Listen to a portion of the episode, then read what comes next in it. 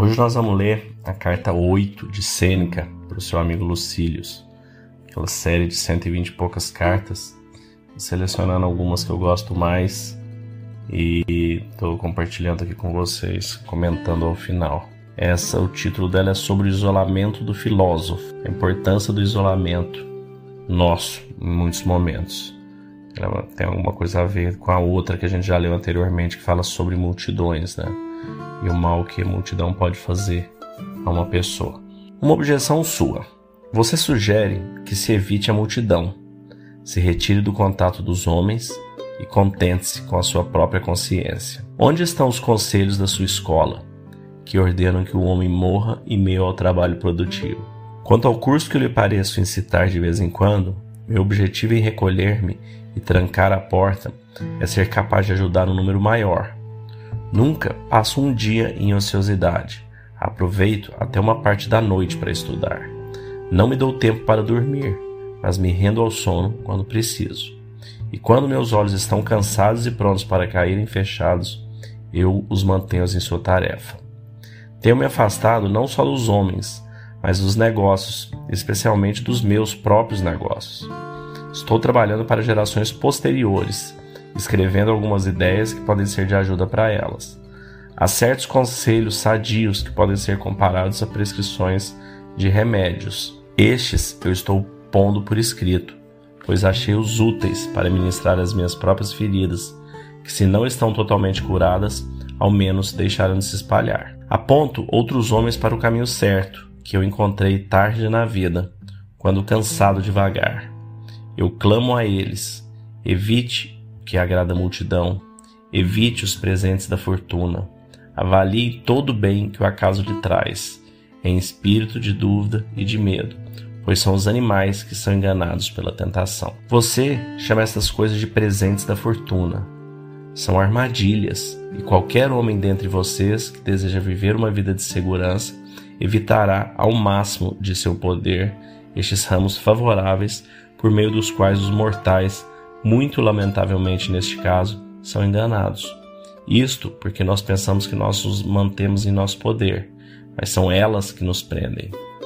Tal curso nos leva a caminhos precipitados e a vida em tais alturas termina em queda. Além disso, nem mesmo podemos nos levantar contra a prosperidade. Quando ela começa a nos conduzir a sotavento, nem podemos descer tão pouco com o navio em seu curso. A fortuna não nos afunda, ela estufa nossas velas e nos precipita sobre as rochas. Apegue-se, pois, a esta regra sadia e sólida para a vida: que você satisfaça seu corpo apenas na medida em que for necessário para a boa saúde. O corpo deve ser tratado mais rigorosamente para que não seja desobediente à mente. Coma apenas para aliviar sua fome.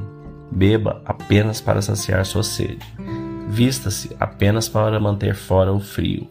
Abrigue-se apenas como uma proteção contra o desconforto pessoal. Pouco importa a casa ser construída de madeira ou de mármore importado.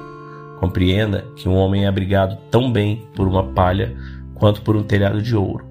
Despreze tudo o que o trabalho inútil cria como um ornamento e um objeto de beleza, e reflita que nada além da alma é digno de admiração.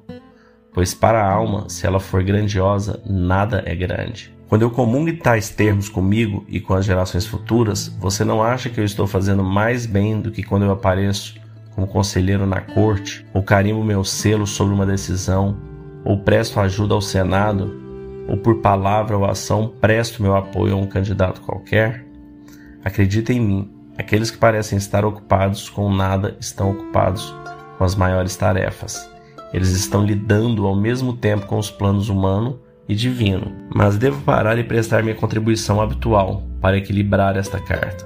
O pagamento não será feito de minha própria propriedade, pois ainda estou copiando Epicuro. Hoje, leia em suas obras a seguinte frase: Se você quiser desfrutar da verdadeira liberdade, deve ser escravo da filosofia. O homem que se submete e entrega-se a ela não é mantido esperando, ele é emancipado no ato, pois o próprio serviço da filosofia é a liberdade.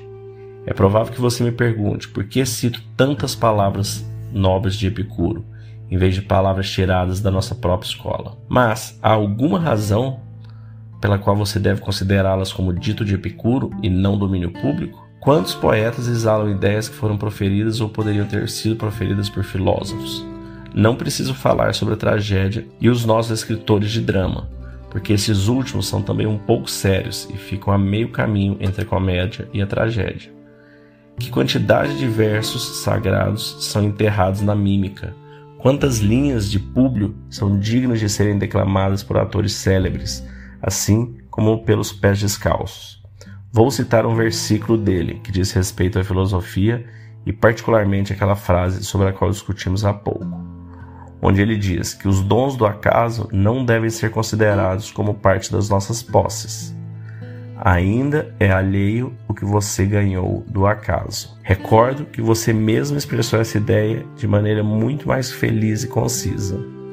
O que a fortuna fez não é seu. E uma terceira, dita por você ainda, não deve ser omitida. Bem que pode ser dado, pode ser removido. Eu não vou colocar isso em sua conta de despesas, porque eu a dei a partir de seu próprio patrimônio.